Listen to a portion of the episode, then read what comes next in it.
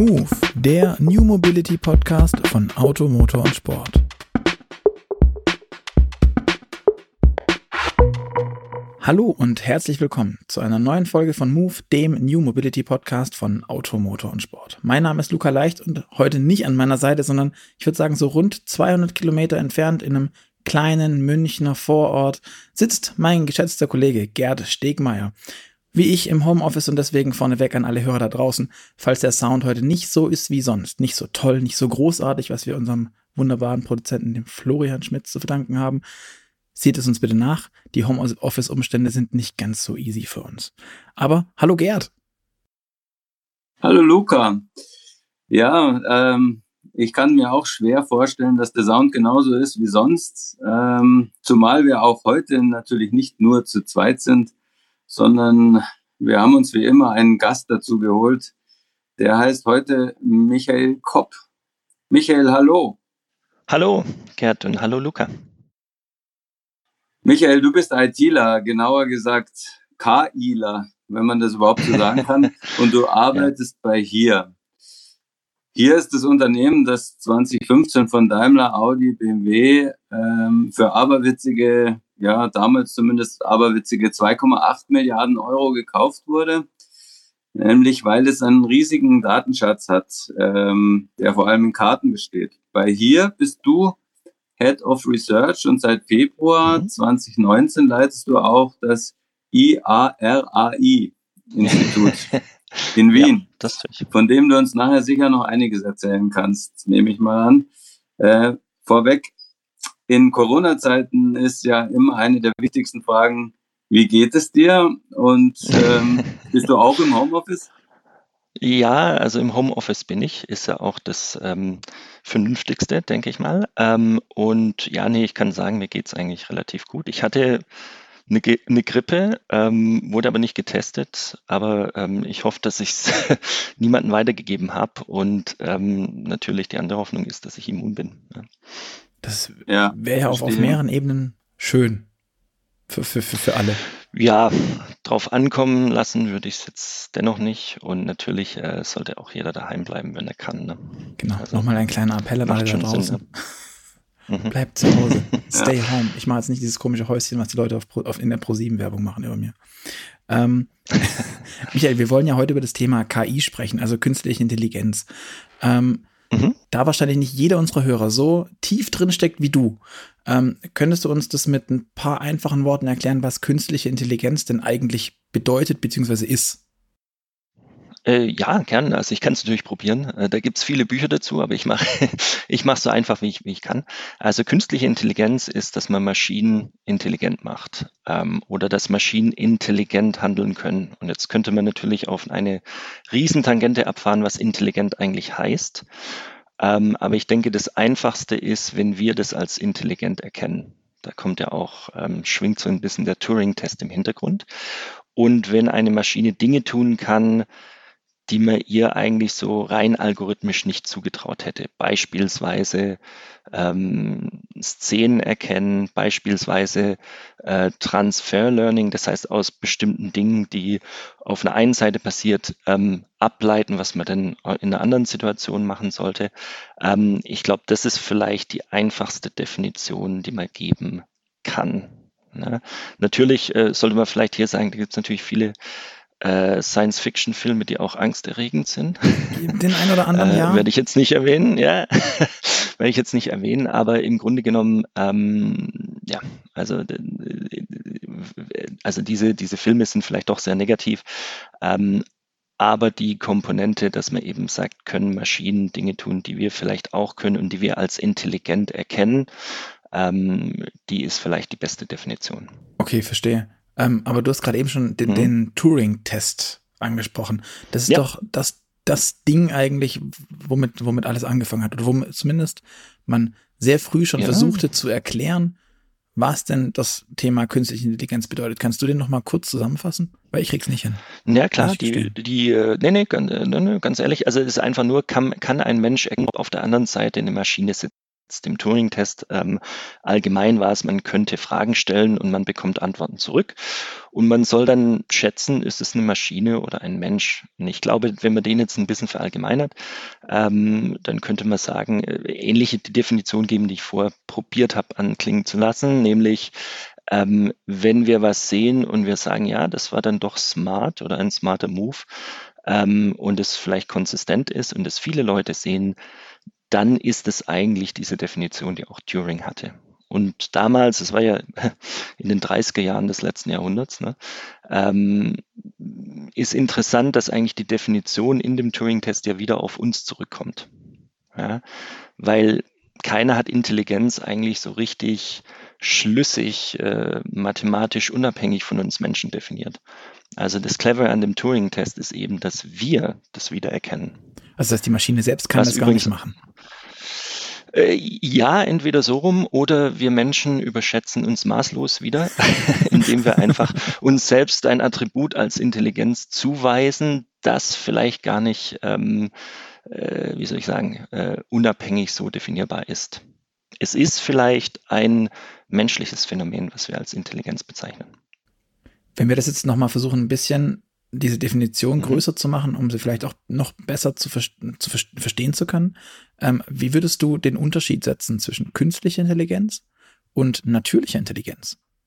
Oder gibt es da gar keinen Unterschied? Ähm, ja, äh, nein, also wir, ich hätte jetzt erst mal gesagt, dadurch, dass wir eben ähm, die Art von Wesen sind, die wir sind, äh, also biologisch gesehen Menschen, man könnte jetzt sagen auch äh, evolutionstechnisch eben äh, mit gemeinsamen Vorfahren in der äh, Schimpansenfamilie, ähm, haben wir bestimmte Dinge, die wir als intelligent bezeichnen. Also wir tun das ja auch äh, in, in, unseren Gesellschaften, in Schulen. Wir machen Tests, wir sagen dann, das ist intelligent oder wir, wir sehen im Schachspiel gewisse Züge und wir sagen, ja, das war jetzt wirklich sehr clever. Ähm, wir definieren das also für uns. Das heißt, ähm, ich würde da tatsächlich sagen, diese natürliche Intelligenz gibt uns die Definition für die vielleicht breiter gefasste Intelligenz. Also das ist ja schon, äh, vielleicht drücke ich das äh, schlecht aus. Also ich würde sagen, Intelligenz ist vielleicht was, was von uns kommt oder von uns definiert wird, ähm, was ja auch dieses, äh, ähm, äh, der Schwerpunkt dieser Turing-Definition ist. Und dass wir eben den Begriff dann auf andere Entscheidungen oder Beobachtungen oder andere Gaben übertragen und dann eben sagen, das ist jetzt künstliche Intelligenz, weil sie nicht von uns kommt. Mhm, verstehe. Als Menschen. Gibt es denn schon ja. heute, also es gibt ja schon eine Handvoll Sachen, ähm, die heute schon von sich behaupten, sie seien, sie funktionieren mit künstlicher Intelligenz. Ähm, angefangen von einer, von einer Siri-Sprachsteuerung und so Dingen. Ähm, ist das für dich künstliche Intelligenz? Ähm, also würde es den Turing-Test äh, bestehen? In mancherlei Hinsicht vielleicht ja.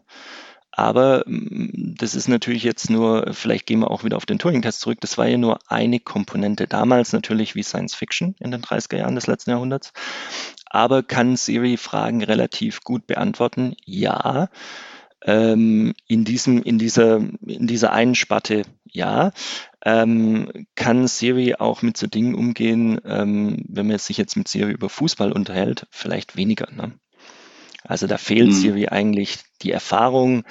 Ähm, und daher hätte ich gesagt, wenn man also mit Siri über Uli Hoeneß, den FC Bayern oder sowas spricht, dann ist da wahrscheinlich, ähm, würde das den Turing-Test nicht bestätigen. Es wird wahrscheinlich nicht viel mehr bei rauskommen als ein vorgelesener Wikipedia-Eintrag oder sowas zu Uli Hoeneß. Äh, ja, und wenn es smarter wird, vielleicht, also mit Associative Memory, vielleicht kann es auch verschiedene Millionen von Artikeln verbinden und vielleicht was sagen. Und vielleicht ist es ja irgendwann mal genug, um das, um das zu tun. Ähm, aber wie gesagt, das äh, würde ich sagen, ist immer noch ein schweres Feld und da würde es wahrscheinlich heute versagen. Also persönlich denke ich, wir sind äh, zwar in den letzten fünf, sechs Jahren in der künstlichen Intelligenz auf einmal sprunghaft viel weitergekommen. Also war wirklich eine Art Quantum Leap. Aber wir sind dann dennoch sehr weit von einer eigentlichen künstlichen Intelligenz im wirklich allgemeinen Sinne äh, entfernt. Allerdings ist es wahrscheinlich genug, denke ich und denken auch viele andere, dass es tatsächlich unser Leben, unsere Welt dann doch sehr verändern wird. Ja. Okay. Ähm, kannst du uns noch ein paar Beispiele geben, wo dieses künstliche Intelligenz-Thema schon gespielt wird, neben jetzt Siri, beziehungsweise wo es vielleicht auch besonders gut ist. Als wir vorab mal gesprochen ja. haben, wir haben uns ja auf der CES gesehen, ähm, hast du mhm. ähm, immer wieder das Wort Inselbegabung fallen lassen, wenn ich mich richtig erinnere. Ähm, Gibt es da so ein paar Sachen? Uh, da kann ich mich jetzt gar nicht dran erinnern. Aber, aber ähm, also ich glaube, äh, also es gibt, ich denke mal, zwei große Strömungen, wo ähm, Computer oder gerade diese Intelligenz jetzt da ist, die vorher nicht da war. Also eine Sache ist, ähm, äh, dass, dass Computer jetzt auch planen können. Also dass man ähm, eine Art Simulation baut für ein Problem, was wirklich sehr hart zu lösen ist und dass Computer dann selbst lernen mit vielen Milliarden Beispielen ähm, sozusagen ähm, Lösungsstrategien erkennen können. Also bestes Beispiel ist dieser Go-Spieler. Das, das Spiel Go, anders als Schach, hat viel, viel, viel, viel mehr Möglichkeiten und Kombinationen. Das heißt, die Strategie, die Schachcomputer eigentlich traditionell verwendet haben, dass man eben fast alle oder eine bestimmte Anzahl an sehr relevanten äh, möglichen Zügen in die Zukunft äh, äh ausspielt und dann den besten wählt, das geht bei so einem Spiel nicht mehr. Ne? Das heißt eben, dass man da keine, da muss man eine Strategie finden, da muss man, wie wir Menschen eben das auch machen, irgendwie Heuristiken finden, die dann tatsächlich funktionieren. Und da ist eine, also würde ich jetzt wirklich sagen, eine, ähm, ein Quantensprung passiert, ähm, indem man eigentlich dann Probleme jetzt so lösen kann. Also beispielsweise ähm, selbstfahrende Autos. Ich glaube, dass niemand ernsthaft in Frage stellt, dass dieses, diese Art von Reinforcement Learning oder also äh, Lernen durch Rewards sozusagen, dass man diesen Simulator baut, der sehr gut sein muss und dass dann eine, eine künstliche Intelligenz selbst lernt, wie äh, denn das Fahren funktionieren soll in allen äh, Facetten, dass das eigentlich die ähm, dominante Idee in dem Gebiet ist. Wie man sie jetzt umsetzt, da gibt es Milliarden Möglichkeiten. Ne? Aber dass, die, dass das der Grundstein äh, dass der Idee ist, wie man das eigentlich machen kann und dass es nicht mehr Science Fiction ist, das ist dann schon, würde ich sagen, ges gesichert. Und diese Art, ähm, also diese, diese Art von Lernen heißt dann, dass man es eigentlich in äh, zwei Schritte zerlegen kann. Einmal, man muss einen Simulator für das Problem bauen, das man eigentlich lösen will. Aber im Zweifel ja gar nicht kennt. Im Falle von äh, naja, aber wir Menschen lernen es ja auch so. Also man setzt sich in ein Auto rein, ne, schaltet an und äh, dann geht erstmal die Kupplung durch. ja, und dann langsam irgendwann äh, erkennt man das dann, dann fährt man auch nicht vielleicht gleich auf die Autobahn, sondern vielleicht erstmal auf Landstraßen und so weiter. Also jeder Fahrlehrer ähm, äh, könnte davon wahrscheinlich ein Lied singen. Aber wir lernen eben verglichen damit sehr mit, mit dieser AI, also im, im Vergleich sehr schnell. Wobei was die, äh, diese künstliche Intelligenz eben tun kann, ist einen Simulator dann doch sehr, sehr schnell betreiben. Ne?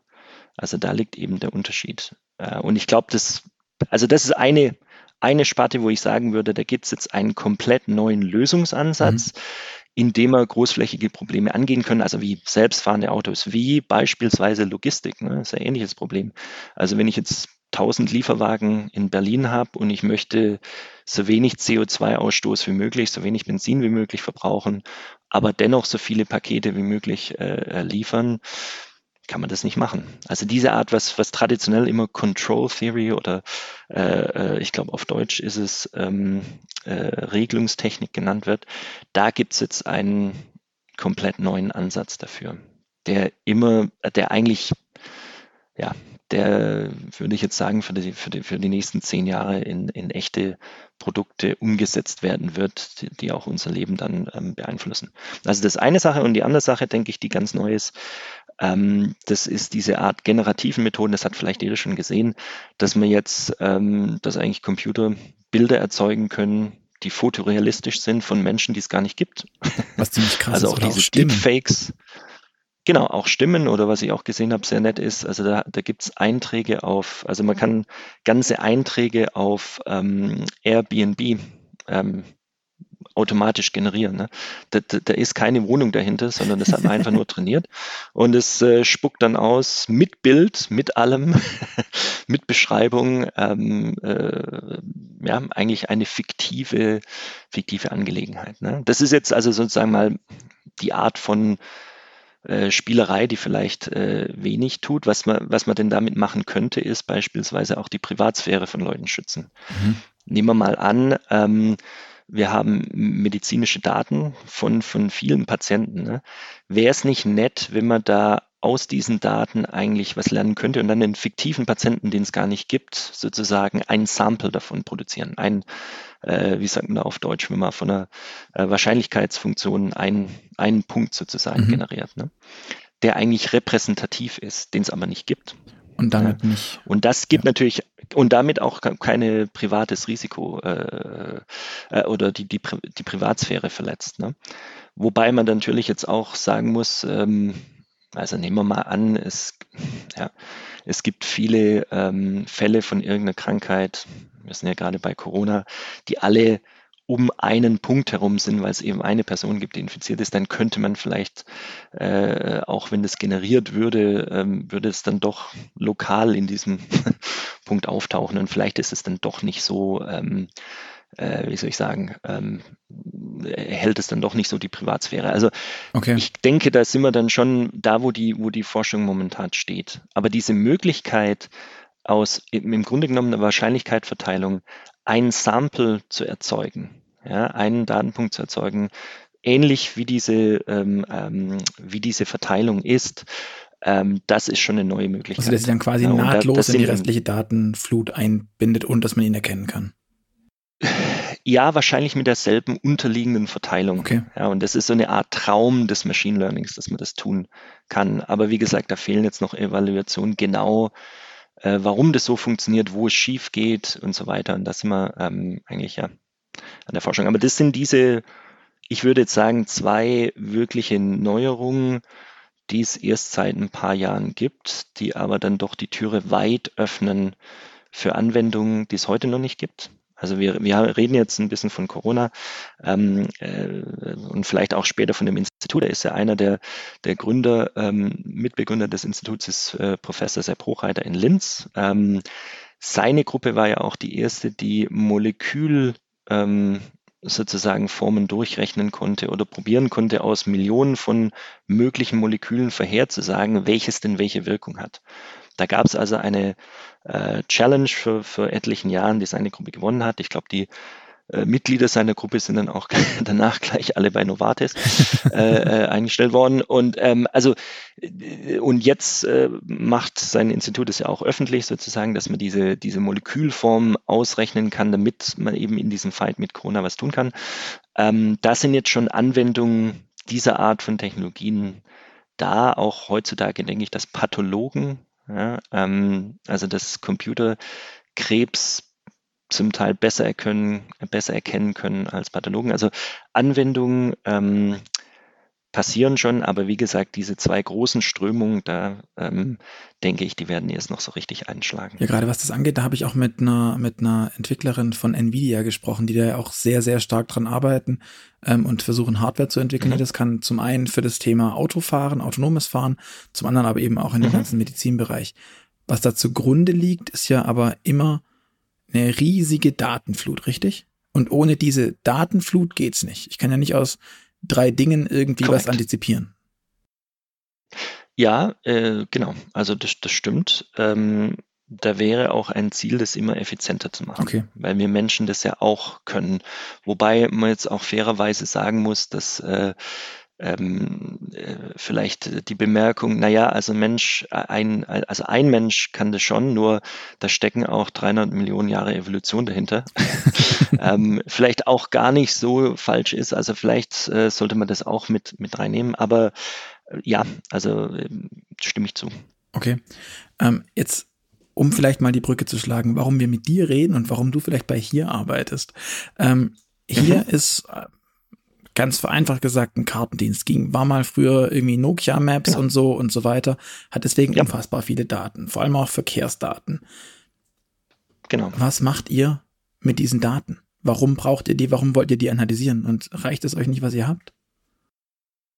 Äh, ja, also äh, es reicht schon, was wir haben. Nur die ähm, Analyse ist natürlich, diese, dieses Machine Learning oder diese, diese künstliche Intelligenz gibt dir jetzt natürlich einen neuen riesengroßen Hammer, um diese Daten zu analysieren oder ich würde sogar sagen, nicht nur analysieren, sondern zu verstehen und dann auch generativ dazu benutzen, neue Sachen vorherzusagen. Beispiel, ähm, wenn wir Staus vorhersagen und so weiter, da gibt's, das ist ja schon, das kennt ja jeder eigentlich, diese, diese Apps gibt's ja jetzt überall, ähm, aber die basieren ja wirklich auf Milliarden von Trainings, also nicht Trainingspunkten, sondern Milliarden von ähm, observierten Telefonen oder Autos und so weiter und so fort, die alle ihre GPS-Koordinaten weitergeben.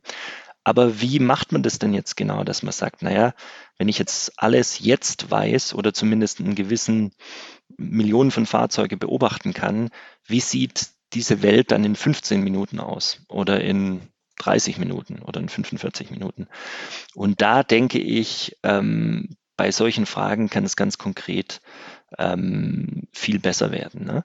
Das ist jetzt die eine Seite. Dann die zweite Seite ist, wenn man damit weiterspielt, ähm, wie könnten wir denn ähm, sagen wir mal, Paketdienste oder Taxidienste oder auch den öffentlichen Verkehr besser machen? Wie können wir im Städtebau vorhersagen, ähm, was denn passiert, wenn man eine Straße baut? Also die Modelle, die wir ja heute benutzen, alle, äh, kommen ja gelinde gesagt aus den 50er Jahren. Dann gibt es andere Modelle, die sind so ein bisschen neuer, aber da fehlt eben der Validierungsschritt. Ne? Das sind dann Millionen, Milliarden von Parametern, äh, bei denen man dann probiert, das, das anzugleichen. Ne? Das heißt, Und ich glaube. Das heißt, ja, Entschuldige. Nö, nö, ähm, der, der Unterschied, ähm, den, den wir dann sehen zwischen den Daten, wie wir sie jetzt kennen, zum Beispiel von Google Maps, ne, das sind Echtzeitverkehrsdaten, mhm. Ähm, und da wird ja quasi eine Prognose ähm, für genau. deine Route daraufhin erstellt, was jetzt gerade ist. Das heißt, wenn irgendwo die Straße rot ist, fährst du halt woanders lang.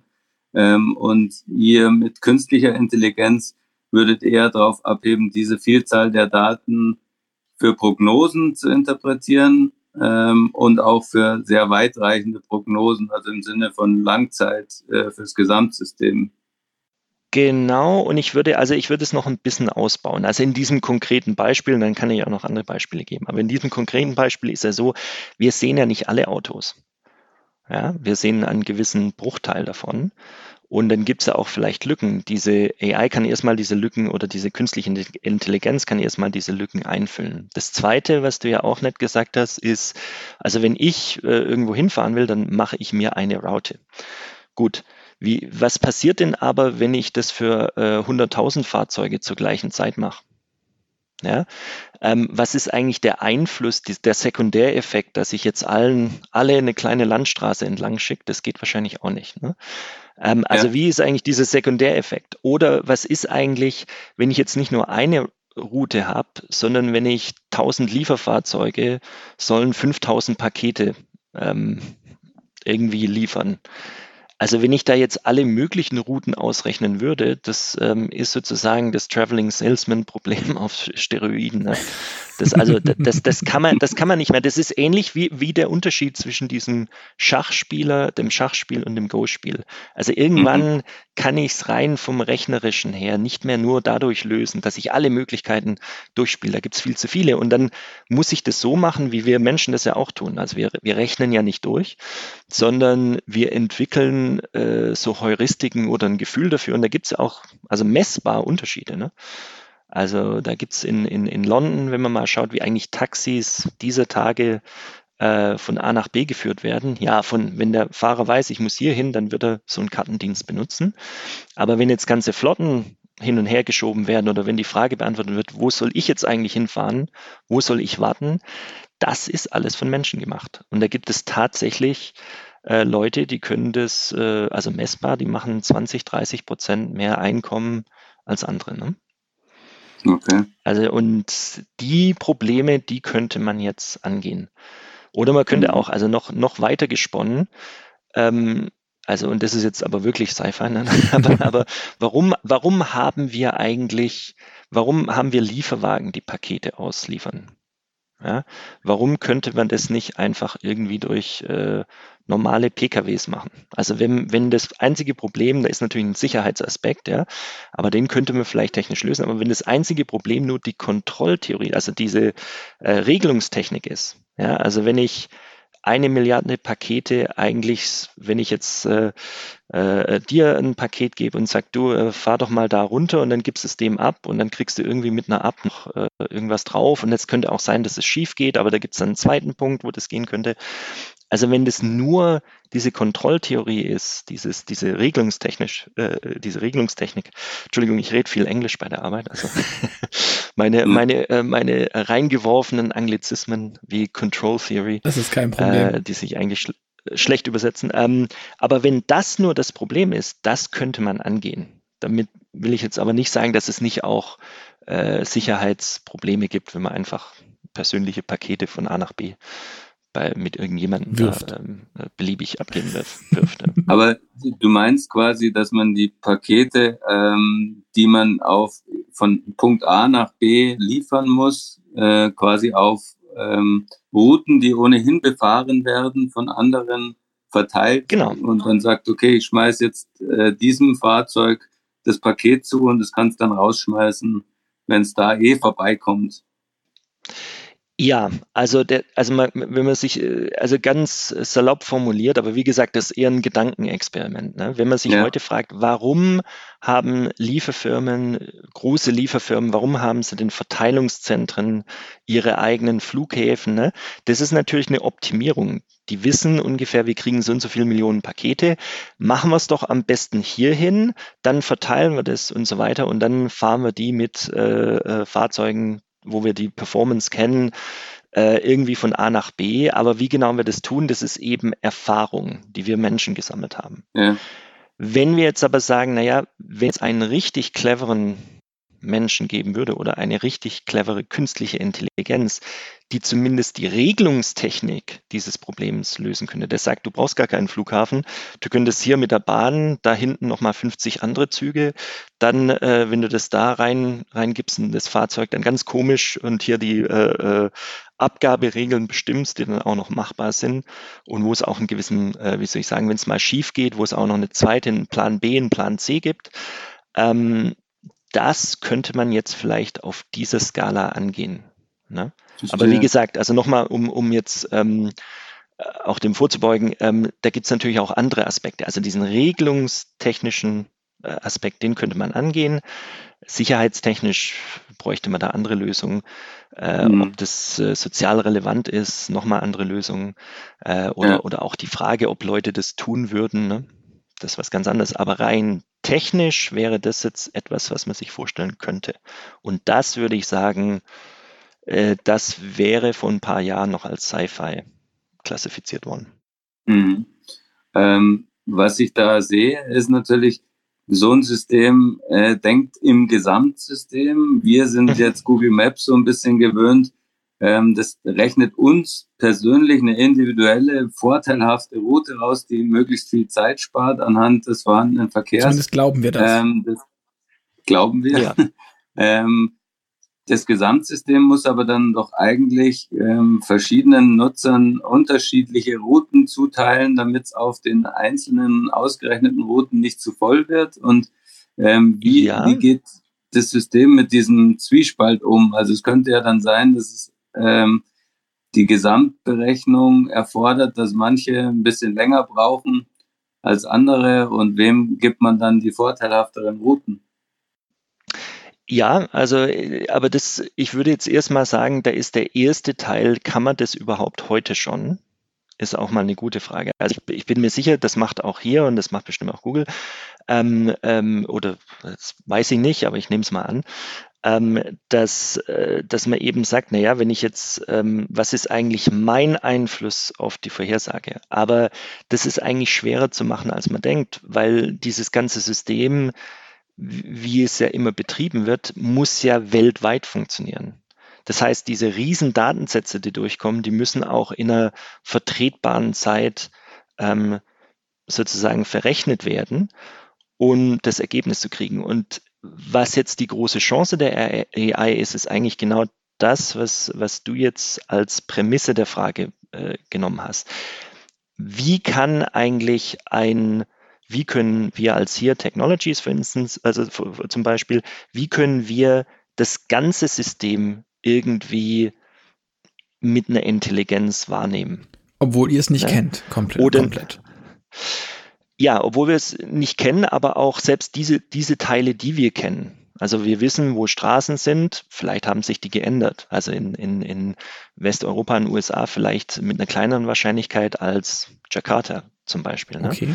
Ähm, aber wir sehen gewisse Dinge, die passieren und jetzt muss ja irgendwie das, das Gesamtsystem erkannt werden. Ich würde behaupten, momentan ähm, sind die meisten Systeme, die sowas lösen können und das sind schon sehr tolle äh, wie soll ich sagen, Big Data, also die, die richtig dicke Datensätze durch, durchhauen können, dies, die sind meistens, klar haben sie Machine Learning und Algorithmen, aber die sind eher von Hand gemacht.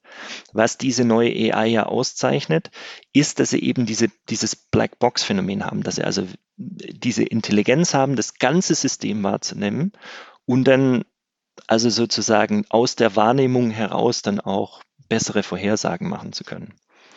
Also Beispiel, es, es könnte ja sein, äh, dass man ähm, jetzt nur als Basiselement, könnte man sich ja überlegen, ja, wie wäre es, wenn ich einfach nur also die, den, den ganzen Straßengrafen auseinanderschneide in kleinere Links und dann nur per Link sag, wie es denn ist und dann nachher, wenn ich eine Raute habe, probieren, jeden Link vorherzusagen und dann aufaddieren, wie lange das mhm. eigentlich brauchen würde. In so einem System würde es zum Beispiel nicht funktionieren, wenn jetzt ein Teil einer Stadt dicht ist, also äh, abgeriegelt ist. Ne? Dann würde man nämlich jetzt erkennen müssen, ja, auf dem Link habe ich jetzt keine Daten, aber habe ich jetzt keine Daten deshalb, weil keine Daten vorhanden sind oder habe ich keine Daten, weil das Ding zu ist? Ja? Also denke ich mal, müsste man, macht man, und das tut man auch, engineering-mäßig probiert man das zu lösen. Was jetzt toll wäre, ist, wenn, wenn ein System erkennen würde, aus allem, was ich sehe, ist, dass da die, die also das ist so, wie wir Menschen das machen würden, wenn wir ein, ein Bild davon sehen würden, da würden wir sagen, ah, da fahren Leute drumrum, dann ist es vielleicht zu. Aber ja. weil wir das Logik, erkennen würden, meinst du? Genau, richtig. Das heißt, wir, wir schauen auf das Gesamtsystem. Das war ja auch ein bisschen die Prämisse, ja, dass das Gesamtsystem, wir reden hier ja doch schon von einem weltweiten Gesamtsystem. Jo, mindestens. Ja? Und also ja. ja, ja. Genau, jetzt kommt darauf an, wie man die Welt definiert, das ist richtig, ja. Ähm, und äh, ja, also das, das würde ich jetzt sagen, da gibt es, also es gibt jetzt eine ganz andere Möglichkeit, eine ganz andere Qualität, das Gesamtsystem äh, wahrzunehmen oder zu enkodieren und daraus dann äh, neue Services baut. Also oder die gleichen Services noch viel besser und vielleicht billiger. Und aber die auch anderes erlauben. Also wir haben ja in diesem Institut, das, das du auch angesprochen hast, wir haben ja auch diese Traffic Forecast Competition. Da haben wir ja eigentlich von drei Städten nur Movies produziert. Ja, also wir haben in die Farbkanäle Rot, Grün und Blau eigentlich nur Volumen, den Durchschnittsspeed äh, und dann die, die vorherrschende Richtung von, äh, also im Zehntausendstel Grad, das sind so 100 mal 100, äh, ähm, äh, wie soll ich sagen, äh, äh, so Karozellen, ne? haben wir das ja mhm. eigentlich ähm, aufaddiert in fünf Minuten Intervallen und haben das als, äh, als Movie sozusagen abgespielt. Und das Interessante ist, da ist ja keine, da sind ja keine Straßengrafen drin. Da ist ja nichts. Da, da geben wir nur den, den, den Movie. Klar kann man in dem Movie sehen, dass scheint es größere Straßenzüge zu geben, aber da ist ja keine andere Information. Mhm. Ja? Aber das war genug, um dann doch relativ gute Vorhersagen zu treffen ne, wie sich dieser Movie weiterentwickelt. Das heißt auch, wie sich das Volumen, Durchschnittsgeschwindigkeit und vorherrschende Richtung, wie sich die weiterentwickelt. Aber jetzt ist ähm, eine, eine, eine der großen Dinge bei der ganzen künstlichen Intelligenz ist ja immer dieses, diese Fehlbarkeit und die Frage nach der Fehlbarkeit. Jetzt ja. sagst du gerade, man kann das, mhm. konnte das da in, in diesem, in diesem Test, zumindest drei der, wie viele waren es insgesamt, die darum gespielt haben, konnten das vorhersagen. Ähm, noch nicht ganz so lange her ist, ist war aber ging doch durch die durch die Medien, dass dieser Berliner Künstler, ich glaube, er hieß Simon mhm. Weckert oder so, ähm, irgendwie mit, ne, ja, mit einem ja. äh, Rollwagen voll voll Smartphones durch Berliner Straßen mhm. lief und ich weiß nicht, irgendwie Staus produziert hat, weil genau. er es lustig fand. Frage ist ja. die, ist das, zeigt das nicht eigentlich die Manipulierbarkeit von solchen Systemen oder ist Google einfach nur zu doof?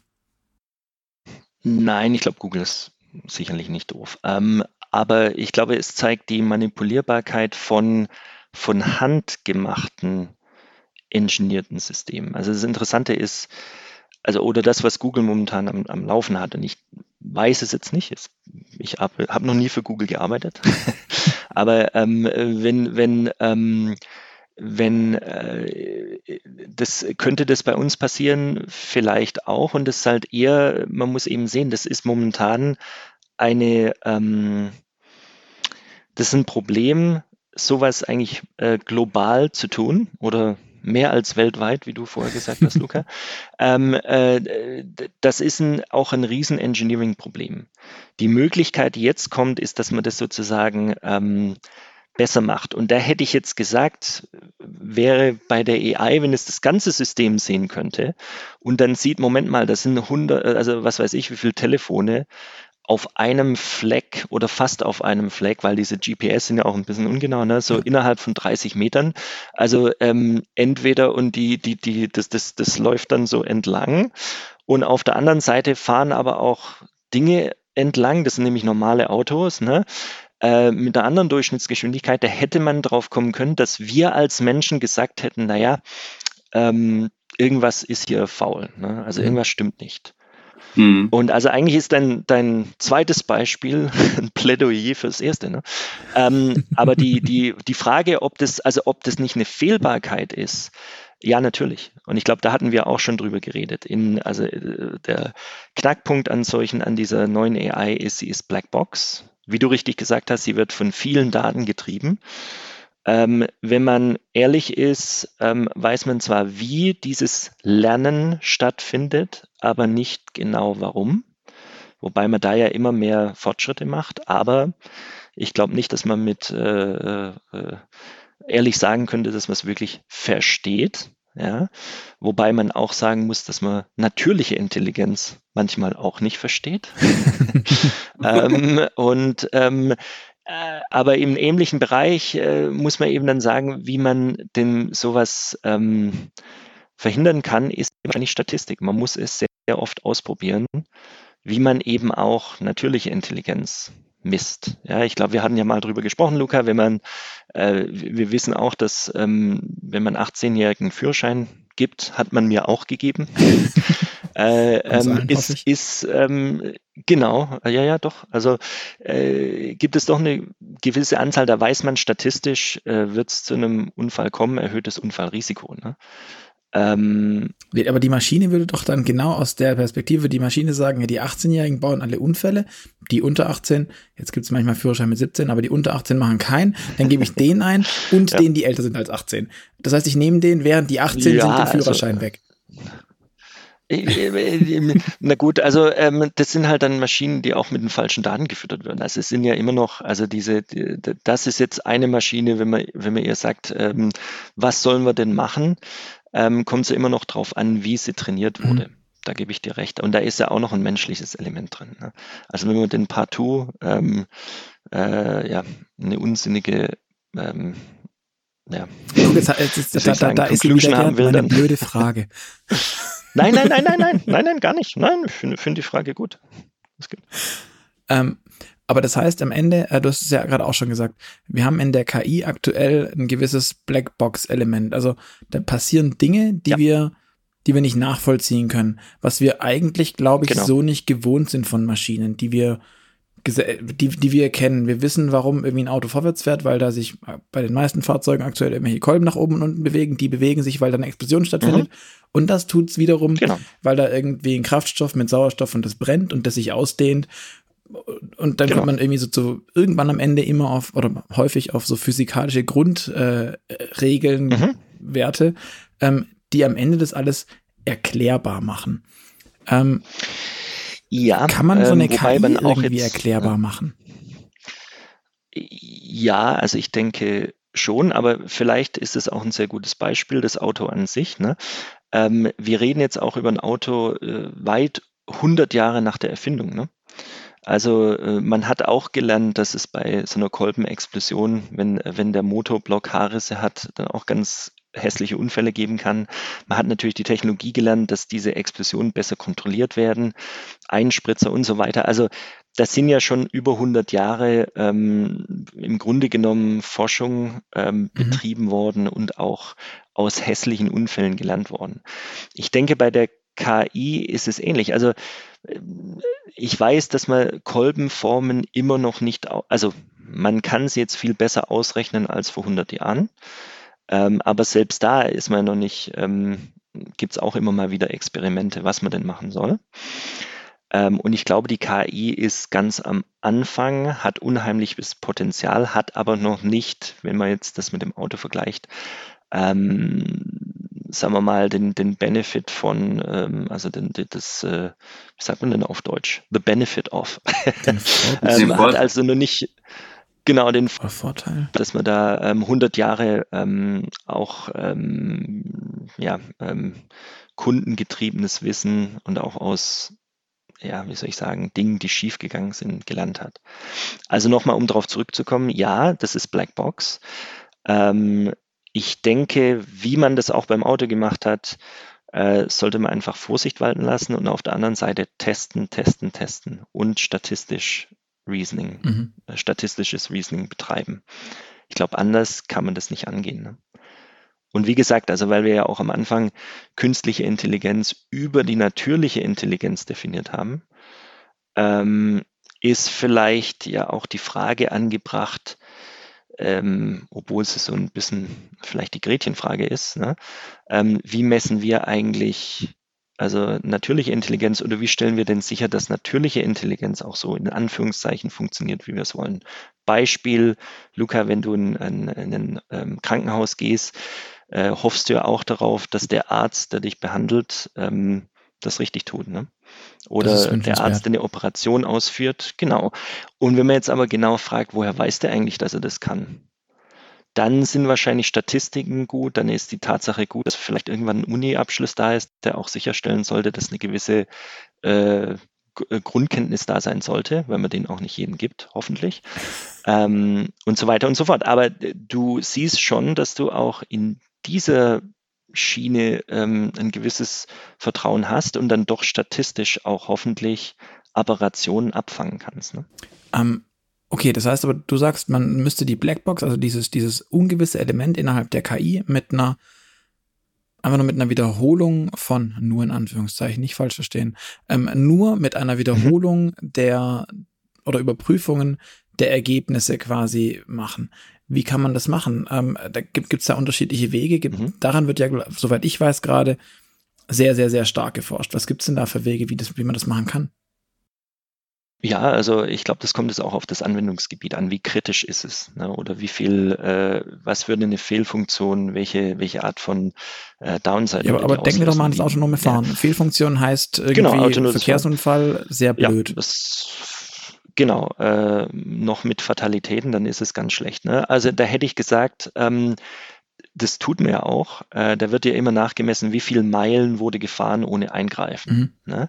Ähm, da wird, das sollte man auch sicherstellen, dass man diese, dieses autonom, dass dieses Auto auch unter verschiedenen Wetterbedingungen in verschiedenen Ländern, ähm, also in Baden-Württemberg ist ja kleine äh, Straßen ne, mit Kuppen und so weiter. Das ist ja nicht da, wo man vielleicht auch momentan die Algorithmen trainiert. So in Phoenix. Ne? Also in Phoenix mit, was weiß ich, 300 noch was Tagen Sonnenschein. Und 16 ähm, Meter ja. breiten Straßen Aber, und ähm, Genau, richtig. Also da muss dann schon, und das kommt ja auch wieder zurück auf das, was wir vorher sagten. Also die Lösung ist ja, dass man einen Simulator hat, in dem die AI trainieren kann. Da muss der Simulator schon richtig gut sein. Mhm. Ja, der muss dann schon simulieren können, wie sieht es denn äh, auf der A8 aus, ja, wenn man alles ausflippt. Oder Beispiel in San Francisco, ähm, wenn, wenn äh, Eltern vor einer Schule parken ne, wo es gar keine Parkplätze gibt. Da kommen dann, was weiß ich, alle SUVs und die stehen dann da, ähm, äh, Straße halb zugeparkt, viele Kinder rennen rum. Da muss ein Auto auch mit umgehen können. Und solche Situationen, das muss A simuliert äh, passieren und dann B äh, hoffentlich auch 100.000 äh, Mal im, in der Natur abgefahren sein mit Sicherheitsvorkehrungen, bis man auch wirklich sagen kann, dass das funktioniert. Aber kommt man da nicht an den, an, an, an diesen, genau an diesen Problemfall, der der KI oft zum Vorwurf gemacht wird, ähm, wie, wie ich irgendwie das Gefühl habe, dass das, was wir uns ausdenken können, diese Problemszenarien, die, die wir uns vorstellen können, nur ein Bruchteil dessen sind, die tatsächlich kommen. Und auch wenn wir mhm. da jetzt nicht, ich weiß nicht, was, was die höchste Zahl, die mir jetzt einfällt, keine Ahnung, ähm, mhm. unfassbar viele Kilometer gefahren sind, keinen Eingriff hatten, ja. kann es natürlich sein, dass unfassbar plus eins den Totalausfall bedeutet. Und wie löst man das? Äh, richtig. Richtig, das äh, ist aber wiederum auf wieder, und da ist es ja nett, dass unsere Diskussion so äh, sich immer schließt. Ne? Also dann gehen wir nochmal auf die Definition von natürlicher Intelligenz zurück. Wie machen wir Menschen das? Es ist ja auch so, dass ich in, in meiner Fahrschulzeit ähm, wirklich auch nicht alles gelernt habe, was ich dann nachher auf den Straßen gesehen habe. Ja? Allerdings habe hab ich oder hat mein Hirn irgendwo die Möglichkeit und auch das Hirn von allen Fahrern die Möglichkeit zu abstrahieren, gewisse Prinzipien rauszunehmen. Äh, da gibt es auch Angst sozusagen, die man hat ne, für sein eigenes Leben und vielleicht dann doch nicht ähm, äh, ein LKW überholt, wenn er im Wind äh, irgendwie hin und her trudelt in der Spur. Ne? Mhm. Also diese Art von Sachen, das wird man in der Fahrschule auch nicht alles lernen. Also die Frage ist ja eher von den abgefahrenen Kilometern nicht, habe ich schon alles gesehen, sondern wenn was kommt, was man nicht gesehen hat, wie reagiert man darauf? Aber hat der Mensch oder die natürliche Intelligenz, um jetzt wieder bei dem Punkt zu bleiben, nicht den Vorteil, mhm. dass er eben nicht nur in der innerhalb seiner Inselbegabung quasi lernt. Also das Auto kann ja nur lernen, wenn es fährt, mhm. ähm, also wenn das Auto fährt. Ja. Ähm, ich kann aber auch lernen, wenn ich Fahrrad fahre, wenn ich durch den Supermarkt einen Einkaufswagen schiebe, ja. keine Ahnung, genau. an, andere Bewegungsmuster sehe, wahrnehme in unterschiedlichsten Facetten, mhm. auf die so ein Fahr und, und dann daraus abstrahiere, auf die so ein, auf ja. die so ein System einfach gar keinen Zugriff hat. Und ich tue mich jetzt schwer, mir vorzustellen, dass irgendwer hergeht und ein autonom mhm. fahrendes Auto trainiert, indem er ihm Videos vorspielt, wie jemand ähm, mit dem Einkaufswagen durch Ikea rollert. rollert. Also wo die Leute die ganze Zeit aneinander boxen, was wir, hab, ich habe es vorhin, glaube ich, euch schon erzählt, ähm, ja. wir gerade am Umziehen sind und jetzt die letzte Zeit bei Ikea waren und die Leute sind alle verrückt. Ähm, ja, ja. ja. Also wie, wie, wie mhm. kann das sein? Dass man, also oder bräuchte man das ja. nicht eigentlich auch? Und dann kommen wir wieder an so eine Vielfalt, die wir eh nicht mhm. abbilden können. Nun ja, also ich will es mal so formulieren. Ich meine, ich finde die Frage sehr gut und da gibt es jetzt verschiedene Antworten drauf. Die erste, die ich sagen würde, ist, ähm, und das, jetzt verstehe ich, was du mit Inselbegabung ähm, äh, äh, meinst. Die Frage, die du da stellst, die äh, müsste man eigentlich meiner Meinung nach statistisch beantworten. Weil wenn so eine, ähm, wenn so eine inselbegabte AI wirklich statistisch besser fahren kann, also nochmal, wenn, sagen wir mal, die, ähm, die äh, Unfallrate viel geringer liegt als bei uns hochbegabten und nicht inselbegabten Menschen, ähm, allerdings es doch zu Unfällen kommt, die, wie soll ich sagen, ähm, man sagen würde, Menschen hätten sie nicht gemacht, aber es sind viel weniger, dann ist es eine gesellschaftliche Frage, ob das genug ist. Mhm. Ne? Also ich weiß jetzt nicht genau die Todeszahl von, von Unfallopfern in, in Deutschland, aber wenn die um ein Zehntel reduziert. 600 letztes Jahr oder ja, sowas. Das sind 3600 zu viel. Wenn, wenn die auf 10 Prozent reduziert werden könnte, und das, ich nehme die Zahl 10 Prozent einfach nur mal so, mhm. Allerdings die 10 Prozent, äh, die dann immer noch, wie soll ich sagen, leider Gottes ähm, in dieser Statistik auftauchen, ähm, unter weniger erklärbaren Umständen ähm, leider ihr Leben verlieren, ist die Frage, ist es, ist es das wert? Das ist jetzt also, da, und da ist es eine rein statistische Frage und eine politische Frage, gesellschaftspolitische Frage. Ähm, meiner Meinung nach sollte man sowas zulassen. Und wie gesagt, dann ist auch eine Frage für Versicherungen, wer kommt für sowas auf in Unfällen, wo es dann Nachfolgeschäden gibt und so weiter und so fort. Aber ich nehme mal an, ökonomisch, wenn man einer Versicherung sagt, es gibt nur ein Zehntel der Fälle mit ähnlichem oder ein Zehntel der Liability, sagen wir es mal so, ähm, ist eine gute Frage, ob man das nicht zulassen will. Also das wäre mal eine Antwort. Die zweite Antwort, äh, die man darauf geben könnte, und die finde ich eigentlich sehr nett in deiner Frage, kann es nicht eine universelle AI geben? Mhm Also die nicht nur inselbegabt ist, sondern tatsächlich besser inselbegabt ist in vielen Begabungen. und äh, also wie wir, ja, das kann äh, Schachspielen besser als, also das ist eigentlich immer so ein, äh, wie soll ich sagen, annoying neighbor, ja, der sagt, ich kann alles besser. Ich kann besser Schach spielen als du, ich Fahrrad fahren kann ich besser als du, Bälle werfen kann ich besser als du.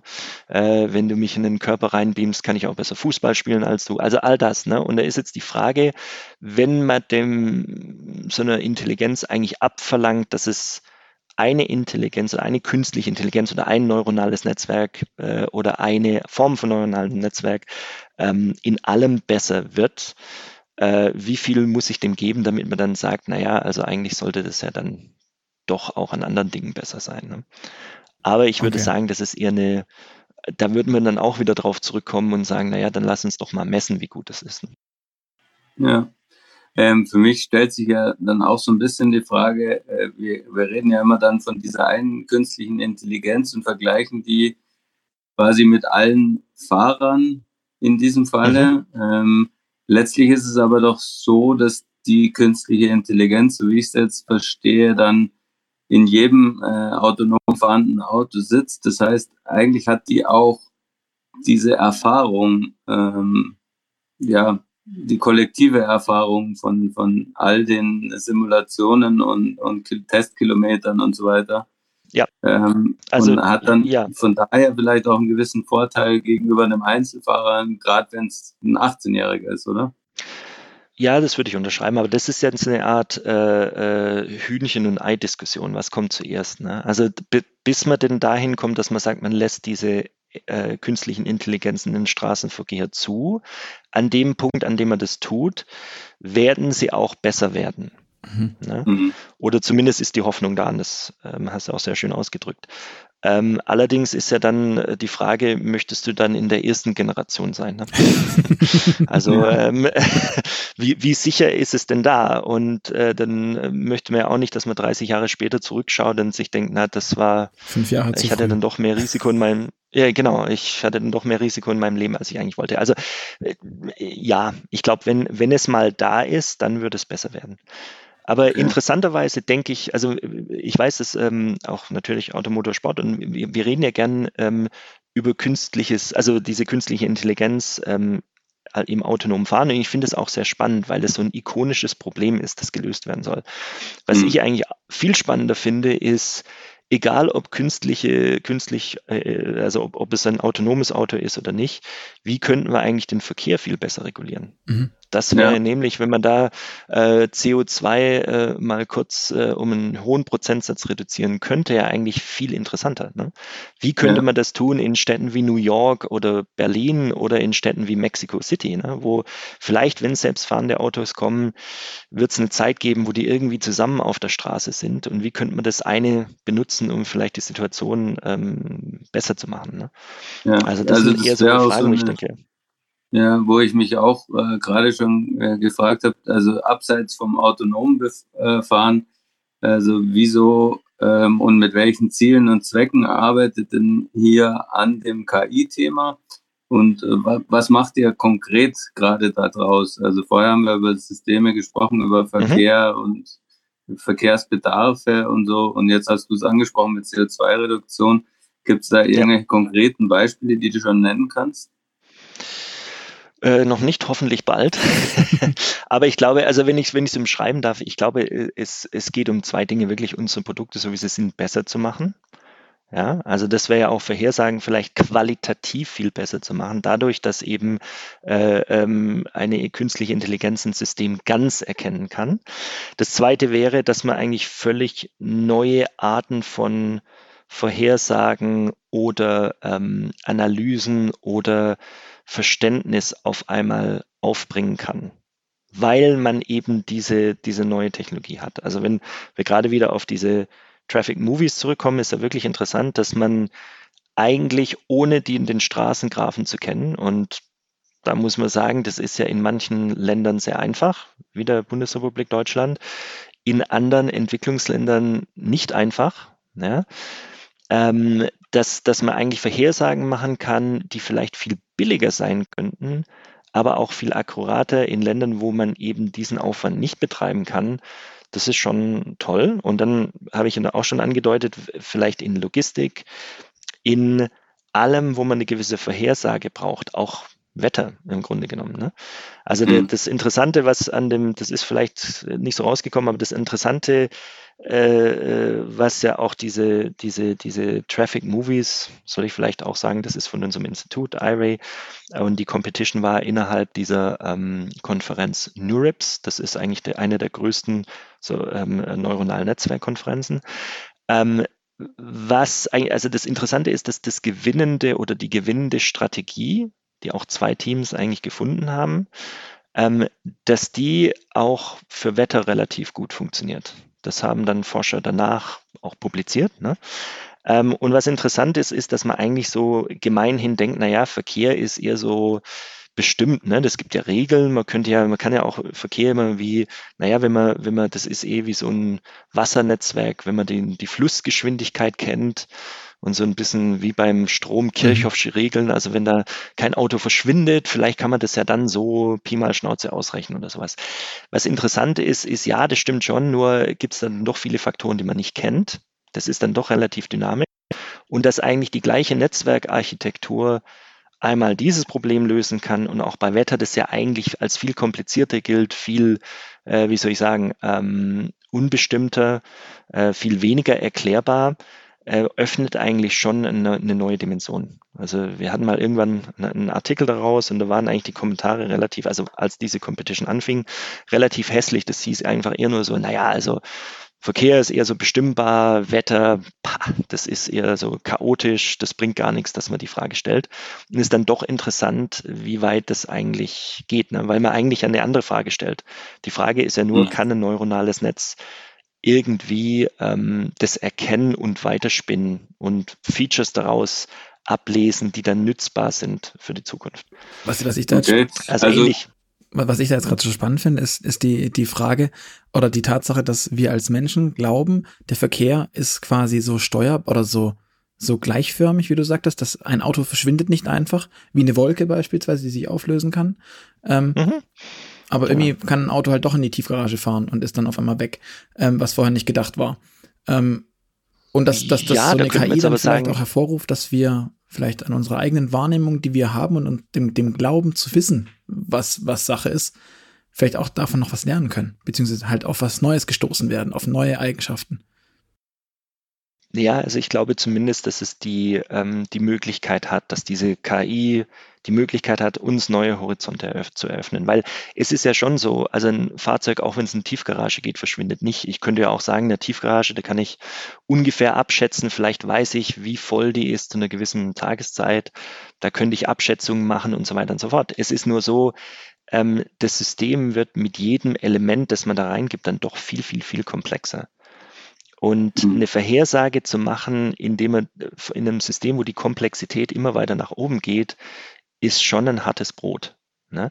Und was uns diese neuronalen Netze jetzt nun ermöglichen, ist vielleicht das so zu machen, wie das, wie wir das machen. Ne? Also ich weiß nicht, ob äh, kennt, kennt, kennt ihr das Game of Life von Conway? Mhm.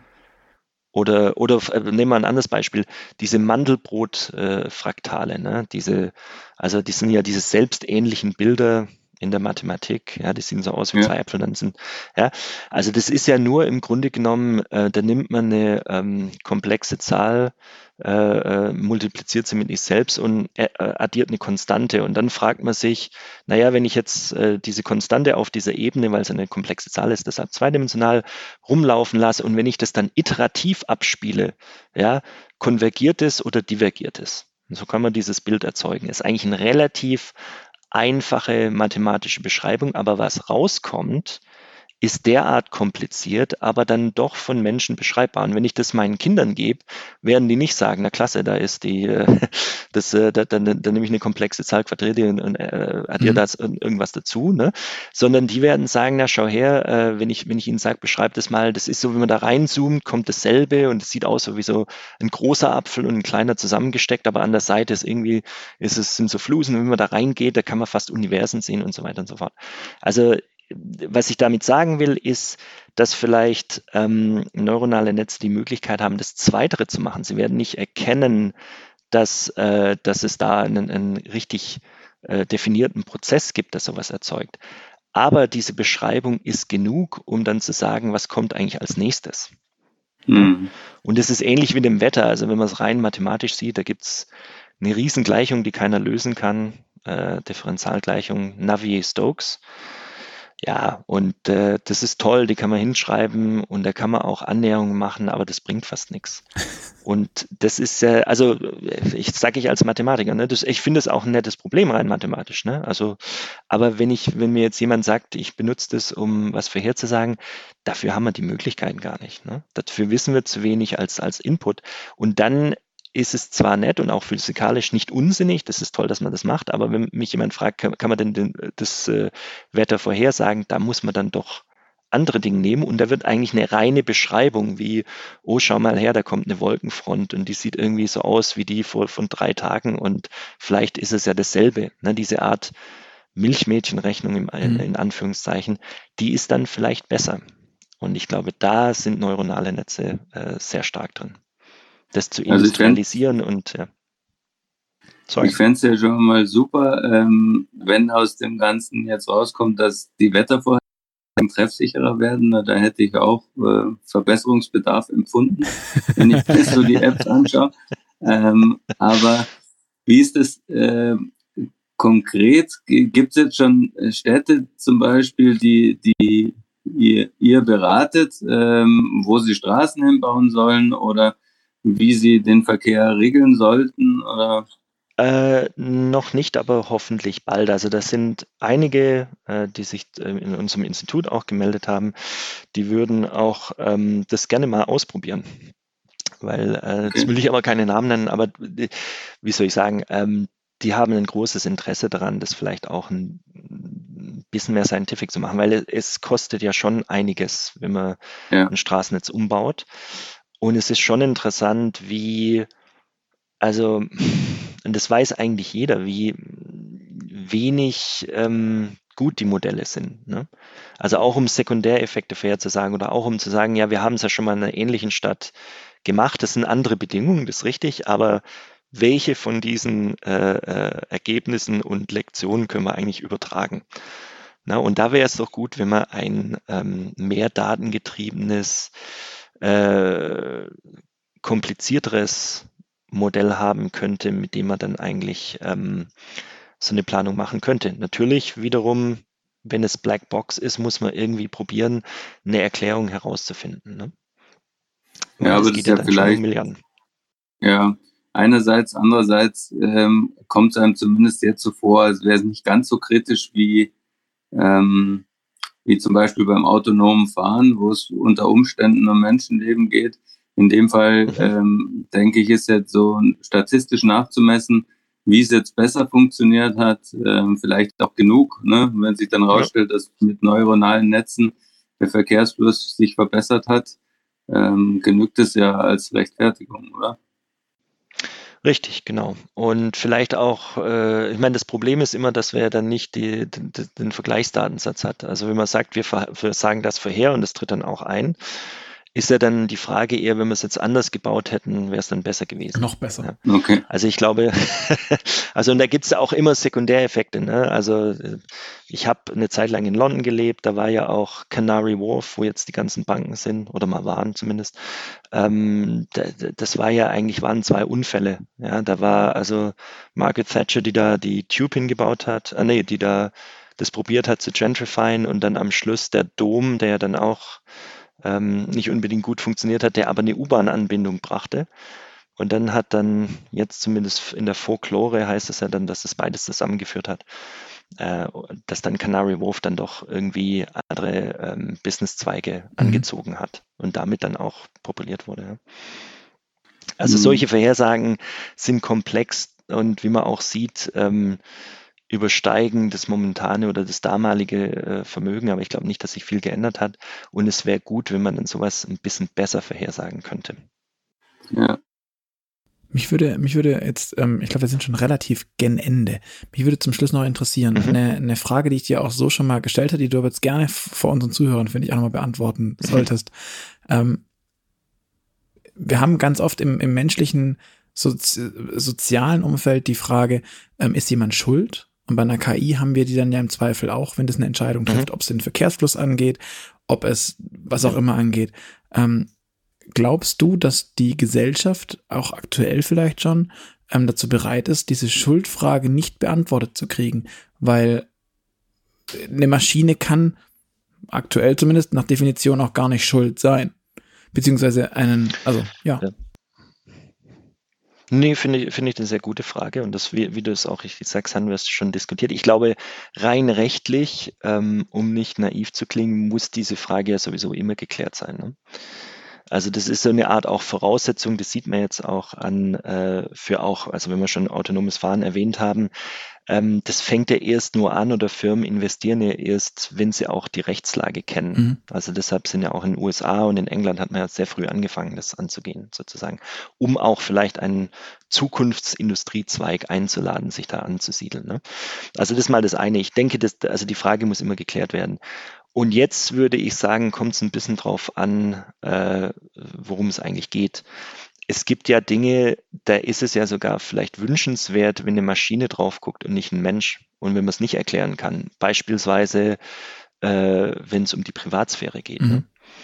Also möchte ich meine medizinischen Dateien einem Menschen geben, der mich vielleicht auch noch kennt, oder will ich, dass eine Maschine das mit Millionen Menschen macht und dann vielleicht abstrahiert äh, und das abstrakt dann ausgibt. Ne? Da hätte ich gesagt, ist es sogar ein Vorteil. Und wenn es, da, es da einen Leak gibt, ähm, dann würde ich sagen, ist es ja fast schon wie, wie bei, ähm, wenn es einen Leak in einer normalen Datenbank gibt, da gibt es ja auch Rechtslagen dafür. Ne? Mhm. Ähm, wenn wir jetzt zu anderen Dingen gehen, es gibt ja dieses Paradebeispiel bei ähm, autonomem Fahren, also Auto hat jetzt die Wahl oder es, es merkt, es wird ein Unfall passieren und dann hat jetzt auch noch eine Wahl, ähm, nehme ich jetzt ein, ein, also gehe ich nach links und dann treffe ich mit hoher Wahrscheinlichkeit ein Kind oder gehe ich nach rechts und ich treffe mit hoher Wahrscheinlichkeit einen älteren Passanten oder sowas. Das sind ja alles Fragen, die ähm, ja, die müssen geklärt werden, denke ich. Und da ist, glaube ich, gibt es keinen wie soll ich sagen, da gibt es keinen äh, magischen ja, äh, Ansatz, denke ich. Äh, ob, persönlich denke ich, dass die Gesellschaft dafür bereit ist. In manchen Dingen ja, wenn man das genau durchkonjugiert, was es heißt, wahrscheinlich weniger. Ähm, allerdings muss man das ja auch immer mit ähm, der momentanen Situation vergleichen. Also momentan treffen leider Gottes oder müssen Autofahrer auch manchmal erkennen, ups, jetzt wird's knallen und treffen ja diese Entscheidung auch. Ne? Ähm, dann sieht man aber den, den Unfall und dann kann man ja natürlich nicht mehr nachvollziehen, dass es ja eigentlich eine Wahl gab. Ja, bei einem, bei einem, bei einem, bei einer KI hat man vielleicht tatsächlich, weil, weil man die ja komplett auditen kann, hat man dann auch, äh, sieht man auch, dass es die Entscheidung gab, vielleicht nach links zu fahren oder nach rechts in diesem Beispiel, das ich vorher genannt hatte, ähm, sich dann aber für links entschieden hat. Ne? Mhm. Und dann ist ja der Rechtsfall da. Also das, ja, man hat ja dann eigentlich mehr Einfluss, als man dann vorher hatte. Aber dafür gibt's halt solche, solche Sachen, die man als Mensch hat, sowas wie Reue oder sowas und deshalb auch dann wiederum von der Schuld freisprechen, ist ja dann undenkbar. Das heißt, eigentlich ist die Haftung viel, müsste noch viel härter sein, oder? Äh, ja, aber wiederum, also äh, ich, ich, also wir haben ja unsere, unsere menschliche Komponente und wie gesagt, wir haben ja auch künstliche Intelligenz darüber ähm, definiert. Reue ähm, ist was sehr Menschliches und auch ein, sehr gute Konzepte und so weiter und Vergebung und alles. Nur, ähm, wie gesagt, also ohne jetzt hart klingen zu wollen, ich glaube, das ist eher eine statistische Frage und eine von äh, sozialer Akzeptanz. Ne? Wenn die Anzahl der, der, der, der Unfälle und auch der Verkehrstoten und des Gesamtschadens viel geringer ist, mhm. ja, nehmen wir solche Extremfälle, die dann auch viel weniger vorkommen, in Kauf. Und ich denke mal, sie werden auftreten. Und äh, rein statistisch ähm, ist die Frage nach Reue wie soll ich sagen, äh, fast irrelevant. Menschlich natürlich nicht, aber auch menschlich könnte ich jetzt sagen, ob ein Autofahrer einen Unfall bereut oder nicht, das macht einen Unterschied für die Familien der Opfer, macht, würde es für mich auch tun, vielleicht aber auch nicht, ich weiß es nicht. Mhm. Ja, zurückbringen wird es Leute nicht. Es ist eben eher, äh, wie verdauen wir ähm, Rückschläge. Ne?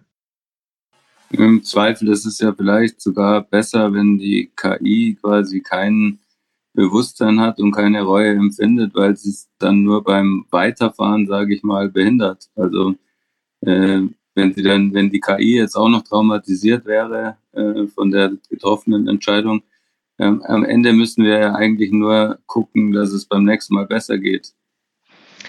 Ja, man müsste aus äh, solchen Unfällen lernen und da ist ja auch das, was du vorher gesagt hast, dass vielleicht über die Zeit es besser wird. Ähm, die Blackbox-Art, wie das Lernen funktioniert, ist dann immer, also die Art und Weise, wie wir wissen, ob es denn jetzt zu demselben Unfall kommen würde, ist, wenn man das simuliert äh, tausendmal und dann auch schaut in der echten Welt, wenn es denn angewandt wird, hat es denn funktioniert. Ne? Mhm. Ähm, aber wie gesagt, das ist äh, meiner Meinung nach eine sehr schwierige philosophische, politische Frage, die Gesellschaften selbst ähm, äh, zu einem Kompromiss kommen müssen.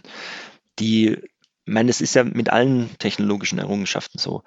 Ähm, der Vorteil, den die KI natürlich bringen kann, ist enorm. Mhm. Ja, also äh, wenn man es nur rein von was konnten wir bevor und was konnten wir danach, dann kommen aber noch andere Dinge mit rein, wie wo ist denn der Standpunkt der, der, der, der KI? Also in, in der äh, ich lebe ja auch nicht in einer, ich lebe zwar in der Schweiz, aber auch nicht in der Blase. In, in, in Deutschland ist die Diskussion eher, ja, Moment, das, ähm, die, die Firmen sind ja alle in den USA. Stimmt zwar nicht, aber ähm, und äh, das, das sägt uns ja dann unsere Wirtschaft ab. Das sollten wir eigentlich verbieten. Das ist ja so ein ähm, Sachen, die man manchmal liest und hört. Und ähm, ja, also das sind dann eher politische Dimensionen, die damit reinspielen, die eigentlich weniger mit der wissenschaftlichen Seite oder mit dem sozialen ähm, äh, Wohl, das es bringen kann, zusammenhängt. Ne? Mhm. Also da auch ist da, eben auch der soziale Konsens gefragt. Ne? Mhm. Es ist ja vielleicht auch ganz gut, wenn die KI selber kein Bewusstsein und keinen Egoismus kennt, oder? Ähm, mhm. Ich habe gelesen, du hast ähm, auch Philosophie studiert. Insofern äh, wäre ich jetzt in äh, diesem Fall. Weniger, aber als Hobbyist, weniger? ja. Also ich hab, bin, bin eigentlich, nee, ich bin Mathematiker. Ähm, ja. Ich war ja reiner Mathematiker auch noch. Das ist, geht dann auch in die Philosophie so ein bisschen. okay. In dem Sinne ähm, würden mich jetzt besonders die Antworten auf die berühmten A- und B-Fragen, die der Luca vorbereitet hat, interessieren. Okay. Ähm, die kannst du jetzt mathematisch oder philosophisch beantworten. vielleicht auch beides. Oder vielleicht ich probiere es. Genau. Ähm, ich stelle dir eine Handvoll Fragen. Ähm, ist quasi immer ein Entweder-Oder. Ähm, und im Idealfall mhm. schnell, spontan und Alles beantworten. Ähm, was für ein Typ Mensch bist du? Streamingdienst oder CD und Schallplatte? Oh mein Gott, ich weiß gar nicht, was das heißt. Wahrscheinlich Streamingdienst. ähm, Fahrrad oder E-Bike? Fahrrad. Sharing oder besitzen? Sharing. Auch wenn er sich mit den, mit den ganzen Startups gerade vielleicht eher bald ohnehin erledigt in Corona-Zeiten. E-Scooter oder äh, zu Fuß gehen? Zu Fuß gehen. Ferrari oder Tesla? Tesla. Apple oder Google? Du darfst jetzt auch Linux sagen, du bist, ein, bist Mathematiker und ITler. Ähm, Linux, genau. Ja, ja, Linux. Also, also Linux und das, das ist ja dann beides. Ne? Also genau. Apple ist eigentlich unter der Haupe, äh, Linux und, Apple und auch. Google ja dann auch. Ja. Ja, ähm, genau. Äh, du sagtest, du lebst in der Schweiz. Ähm, Loft in der Stadt oder altes ja. Bauernhaus auf, der, auf dem Land? Äh, ähm, ähm, ähm, äh, ähm, Loft auf dem Land. also, also ja. auch cool. Best of both worlds, ja. Ähm, ja, das ist. Hm? Ja, naja, das, nee, nee. Das, das, das, klingt doch schön. Ähm, Im Auto sitzt du da eher vorne oder hinten? Äh, leider vorne, weil ich viel fahre. Ne? Okay, Anschlussfrage wäre gewesen, Fahrer. Würde auch gern hinten sitzen. also, wenn mich jemand fährt, gern, ja. Also. Alles klar. Ähm, für mich eine der spannendsten Fragen jetzt noch zum Schluss ähm, in Sachen Datenschutz und AGBs, bist du mehr so der Aluhut-Typ oder accept all und liest es dir nicht durch? Nee, ich lese mir es durch. Alles. Alles. ja. aber wirklich. Ja, also das sind ja in manchen, ich glaube, eine große namhafte Firma, die auch ein soziales Netzwerk betreibt, über die es auch mal einen Film gab, den ich jetzt aber nicht erwähnen will. Die mit dem ähm, blauen die hatte F, ja mal äh, irgendwie. Äh, Ja, also kann ich jetzt nicht bestätigen, aber könnte sein. Ähm, die hat, die hat ja mal in einem von ihren Terms and Conditions äh, so ein, wahrscheinlich einen Witz drin gehabt, dass man sein erstgeborenes Kind nach der Firma benennen sollte oder sowas. Äh, interessant, wie viele Leute es einfach unterschrieben haben. Also, ne? Ja, du, du hast es aber, ähm, du sagtest, du hast nicht für Google gearbeitet, aber für ähm, die, wo Nein. du jetzt den NDA unterschrieben hast, dessen Namen du nicht nennen darfst, der Name, der nicht genannt werden darf, ähm, da schon dann. Ach so, da kann man schon nennen. nein, also nein, nein, da habe ich auch nicht gearbeitet. Ich hatte, ähm, also ich war, äh, wenn es interessiert, ja, ich war eigentlich eher in der Finanzbranche unterwegs. Ähm, Auch böse. als Machine Learner. Ja, ja, ja, vor allem in, in Retrospektive, genau. Wir waren ja alle nicht reguliert. Ähm, äh, eigentlich dann schon, aber naja. Ähm, und dann eher in der, in der Tech-Welt. Aber der rote Faden, der eigentlich da durchgeht, ist immer so ein bisschen Machine Learning und Problemlösung gewesen ne, für mich. Auch äh, Frage eher Richtung Maschine oder nicht. Bist du mehr der Typ, der gerne Fliegen fischen geht oder Motorrad fahren? Äh, weder noch. Aber wahrscheinlich, wenn ich jetzt die Wahl haben müsste, dann Motorrad fahren. Ne? Star Wars oder Star Trek? Star Trek. Die kam eindeutig. Äh, Kaffee oder Tee? Ne, klar. Kaffee. Steak oder Falafel? Steak. Für mich die Frage immer, ob du jetzt äh, mit hier in der Autobranche angekommen bist oder ob du noch ähm, in der, in der Tech-Welt lebst. Nachteule oder Lerche? Nachteule. Gut. Das heißt, du bist noch nicht in der Autowelt angekommen. okay, was immer das heißt, ja. Die, ganzen, die ganzen Leute, die so richtig hart, hart äh, Blechauto sind, die sind immer, m, keine Ahnung, um 4 Uhr morgens anfangen oder so. Ich verstehe es auch nicht, wie die das machen. Okay. Alles klar. Ja, ich tue das meist auch, aber ich, ich, ich weiß aber, aber also nicht so, gern. ich bin am ich bin, nein, ich bin am kreativsten nachts und dann morgens ist gut, wenn du dann, oder ähm, später morgen, wenn du dann dein, äh, deine Ideen danach wieder ähm, durchkaust und merkst, dass eigentlich die Hälfte Mülleimer ist, aber die andere Hälfte ganz gut. Zumindest kreativ war. Ja, genau. Alles klar. Äh, Gerd, wenn du noch, wenn, wenn, wenn du jetzt keine Fragen mehr hast, Gerd, hast du noch? Okay. Nein, nein. Gut, dann ähm, Michael sage ich Gern. vielen, vielen, vielen Dank äh, für dieses Gespräch und euch da draußen vielen, vielen Dank fürs Zuhören. Ihr hört den Move Podcast wieder in zwei Wochen am Freitag und bis dahin freuen wir uns auf euer Feedback. Deshalb schreibt uns gern ähm, eine Mail an podcast.move-magazin.de, hinterlasst uns einen Kommentar bei iTunes und, was auch ganz schön wäre, wenn ihr es einfach euren Freunden, Familien und allen denen sagt, von denen ihr glaubt, dass ihnen der Move Podcast gefallen würde mit all den Gästen, die wir schon hatten und haben werden. Und weil ihr jetzt bis zum Schluss durchgehalten habt, und für Michael, für dich gilt dieses Angebot auch, wenn du Lust hast auf eine AMS, kannst du auf ähm, www.motorpresse-aktion.de slash AMS für Automotor und Sport ähm, gehen und dir dort eine kostenlose Gratisausgabe bestellen. Die kommt auch in Corona-Zeiten per Post zu dir nach Hause und zwar für umsonst. Ich finde, das ist ganz cool. Ähm, leg's euch alle ans Herz, das mal zu machen. Und dann sage ich Tschüss, danke und nochmal vor allem an dich, Michael. Vielen Dank und bis zum nächsten Mal. Ciao, ciao. Vielen Dank, Michael. Ade, vielen Dank.